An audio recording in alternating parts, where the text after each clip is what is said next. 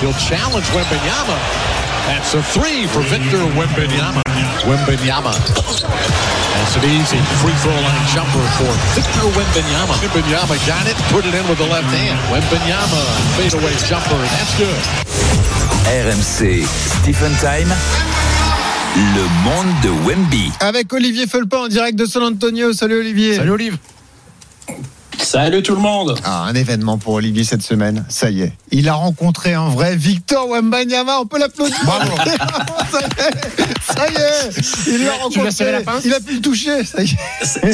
C'est- vilain, c'est vilain. C'est au moins la quatrième fois. Ah, ouais, bon, Tu t'es présenté. Hello, my name a- is Olivier Makebread.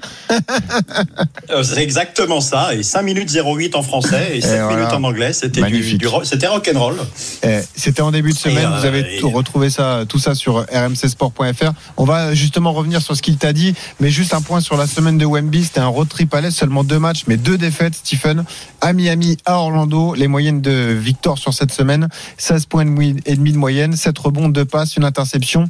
Un temps de jeu limité. On l'a senti fatigué cette semaine. 5 sur 10. Ouais. Petite Moyenne. semaine. Mo- Tout, ju- tout juste la moyenne. Alors, euh, euh, c'est le back-to-back qui lui a fait mal. Euh, le match contre Orlando qui a suivi le match euh, euh, à Miami où il fait euh, 15 points, 1 rebond seulement. C'est son plus petit total euh, de, de la saison. Il joue que 23 minutes. Le match contre Miami avait été correct, 18 points, 13 rebonds. Mais ça fait un moment qu'il n'a pas fait péter un gros carton euh, au scoring. Alors oui, il y a forcément un peu de fatigue. Le break, le break de All-Star va, va arriver. Mais le problème, c'est que All-Star, il va être sollicité, euh, notre ami Victor Mbanyama. Ouais, on le ressent la fatigue pour Victor, euh, Olivier? Ouais, non, mais c'est clair. C'est d'ailleurs dans l'interview, on a parlé du, côté mental de, de jouer 82 matchs, mais physiquement, c'est assez classique pour un rookie de hit the wall, comme ils disent ici, de taper dans le mur. Alors ça, ça vous arrive à 40, à 50, à 60 matchs, mais ça vous arrive. Et euh, justement, ce match à Orlando, il a pris un rebond, et on peut clairement euh, pressentir que Victor est, est dans le dur actuellement, Ouais. physiquement. Tiens, écoutons-le justement. C'est vrai qu'il t'a parlé de cette saison euh, à rallonge, 82 matchs de saison régulière à, à disputer il a, pour joué autant de matchs que la saison dernière Eh avec les Bah, ça, ouais. c'est une très bonne stat. Bravo, bravo, Stephen. Tu étais bien meilleur sur le basket. Et que pourtant, il n'est pas foot. préservé par rapport. Décidément. Mais si, pourtant, lui aussi, des protocoles, blessé. préservé. Et oui, c'est vrai. Écoutons-le justement. Le plus dur pour Victor en NBA, c'est la tête. c'est devenu en fait mon rythme un, un peu normal et même si c'est dur l'épreuve la plus dure en fait c'est surtout mentalement de sur le terrain être présent tous les soirs et appliquer voilà, les, les- les 100 ou 150 consignes euh, voilà, techniques et tactiques qu'on nous donne et euh, se battre contre euh, quelqu'un qui vous veut du mal en fait tout le, tous les soirs donc c'est c'est ça qui est c'est ça là, qui est le plus dur en fait plus que physiquement encore c'est mentalement Et Olivier, ce qui augmente la difficulté, c'est qu'il n'arrête pas de voyager, ces Spurs actuellement. Il joue plus trop à domicile. hein. Non, là, c'est quasiment tout le mois de février. C'est un grand classique euh, à San Antonio. Le- en février, il y a Rodeo, donc c'est la deuxième Ah oui. grosse activité sportive de la ville. Et euh, ça fait depuis, bah, depuis que je suis là, en 2003, euh, non pas que je sois lié à l'arrivée à l'arrivée des bovins, mais depuis 2003, février, il n'y a pas de Spurs. Ils sont en déplacement. Là, ils, ils vont se manger neuf matchs d'affilée. Et je peux vous dire que quand on y retourne à la salle, euh, l'odeur, elle est pas confinée, mais elle est plutôt confiturinée. Ça sent, ça sent pas très bon hein, autour de la salle de basket. Ah oui, ça reste ça. là pendant trois Ça rappelle les, euh, la moutette à Pau, qui était un marché, euh, un marché au canard à l'époque. Et après, les joueurs de Pau jouaient euh, à la moutette. Et Ah, ça pue il y avait des excréments de, de canard partout. Super, sympa. Ça te plaît pas, Ouais, bah, c'est énorme. Euh, Je te dis plus rien parce que t'es un peu trop énervé là ce soir. Euh, parlons de Wemby, tiens, deuxième euh, aspect intéressant de son, son interview. Dans, dans quel secteur il a progressé vraiment depuis son arrivée en NBA Écoute, là aussi, c'est c'est passionnant. Je suis d'accord, c'est aussi éviter la, la précipitation, c'est aussi une progression faite euh, sur la saison, de mon côté en tout cas. Et, euh, oui, c'est sûr euh, que le jeu, disons, il y a très peu de matchs de pré-saison au final.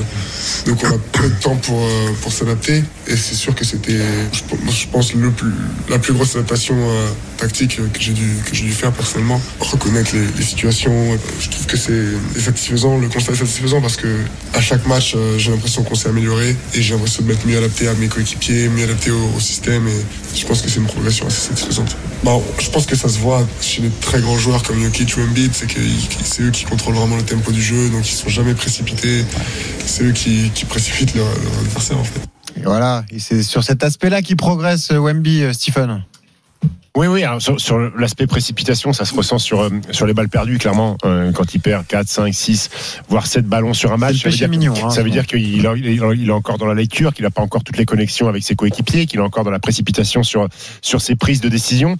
Ce que Joel Embiid et Nikola Jokic, eux, sont toujours tout en contrôle. Euh, ils étudient, ils voient comment les défenseurs sont, sont placés, ils voient comment les, réta- les rotations sont effectuées pour mettre le ballon, le ballon au bon endroit. Mais tout est une découverte, en fait. Tous les jours, c'est une découverte pour Victor Wembanyama. La façon de défendre des, des adversaires, les qualités et les défauts euh, de, de, de- de- de- de- des joueurs contre qui euh, ils s'opposent, euh, les voyages, les hôtels, les salles, les cercles, les ballons, tout est une découverte. Donc oui, euh, de temps en temps, ça arrive qu'il y ait- qu'il y ait pas mal de déchets. Olivier? Ouais, et d'ailleurs, c'est- très intéressant parce que là, ils vont donc, ils sont partis du, du 7 au 27 février. Et habituellement, cette période de l'année, enfin, surtout quand, voilà, quand j'ai eu la chance de couvrir les, les grands Spurs qui gagnaient des titres tous tous les deux ou trois ans, c'était une période qui permettait aux Spurs de, se, de monter en puissance pour se préparer pour les playoffs. Donc là, évidemment, on est très très loin de tout ça, mais ça devrait quand même leur permettre de se souder, de travailler ensemble. Et euh, bon, c'est c'est pas très bien parti pour l'instant parce que là, ils en sont déjà, euh, je crois qu'ils en sont à deux d'affilée, mais surtout, ils sont ainsi des fêtes de rang. Mais ça reste, ça reste un moment clé pour dans la construction d'une équipe. Donc, il Euh, faudra alors, suivre. Il y aura un événement important, c'est le All-Star Game la semaine prochaine. Il va disputer le concours de meneur, il va jouer le match des rookies, ça va être passionnant à suivre. On aura le débrief dans Stephen Time avec vous deux. Euh, mais l'événement, surtout, il a été sélectionné par Pau Gasol. Il y a trois coachs pour le Rising Star, le coach des, des, des- Ouais. des rookies. Et Pau Gasol a choisi Victor Mbanyama et dans la même équipe, Bilal Koulibaly. Ah, Donc, les deux- excellent. les deux Ils vont- ils, être être, ensemble. ils vont être partenaires. Ça aussi, c'est une bonne nouvelle. Euh, juste un mot, oui, c'était la trade deadline. Là, on a suivi ça ces dernières heures. Donc, euh, les derniers transferts, justement, avant la, avant la fermeture du marché. Les Français On a envoyé Evan Fournier, qui était à la cave chez les Knicks, euh, à Détroit. Détroit, c'est la pire franchise NBA de la saison. On est content pour lui, il va retrouver du temps de jeu. On a de mauvaises nouvelles pour d'autres Français. Deux meneurs, d'ailleurs, Kylian Hayes, qui a été coupé justement par Détroit, et Franck Nilikina, qui lui aussi n'a plus de contrat NBA. Question toute simple, Stephen, est-ce que Oui. c'est inquiétant, toutes ces nouvelles, pour l'équipe de France? On a un cadre qui va retrouver du temps de jeu, Evan Fournier, le meilleur marqueur souvent de l'équipe. En revanche, on a un vrai problème au poste de meneur, avec en plus ces deux décisions. Oui, alors déjà, on va s'attarder sur le cas Evan Fournier. Oui, c'est une très bonne nouvelle euh, pour Evan Fournier parce qu'il n'y avait pas d'issue euh, à New York. Peu importe ce qui se passe, Ouais. peu importe les, les mouvements, les transferts, c'était terminé pour lui. Euh, on fera la fine bouche plus tard euh, pour savoir si euh, Détroit est une équipe pourrie. C'est une équipe pourrie, oui. Maintenant, la priorité pour Evan, c'est de jouer. Il reste 32 matchs. Il débute dans la nuit de samedi à dimanche contre les Clippers. C'est de jouer entre 20 et 25 minutes par match, reprendre des sensations sur un rythme de match avec de l'opposition, refaire des traversées de terrain, remettre des tirs, retrouver de l'agressivité et pour mettre fin à toutes les polémiques sur sa future sélection en équipe de France parce qu'on n'a pas envie de se polluer Ouais. sur Evan est en équipe de France alors qu'il joue pas. Donc très content. Après il est dans une équipe pourrie. Oui, c'est 32 matchs, ça sera de, des scrimmages, des matchs d'entraînement, ce que vous voulez, mais au moins il va rejouer au basket, c'est la bonne nouvelle. Ensuite, nos deux meneurs. Kylian Hayes, qui se fait couper dans sa dernière année de contrat rookie, puisqu'il a été drafté par euh, euh, Détroit euh, à la septième position, ce qui est très haut et ce qui est extrêmement rare. Ouais. Et, et- et- et c'est un énorme échec de se faire couper quand tu es septième choix de draft euh, par ta franchise NBA.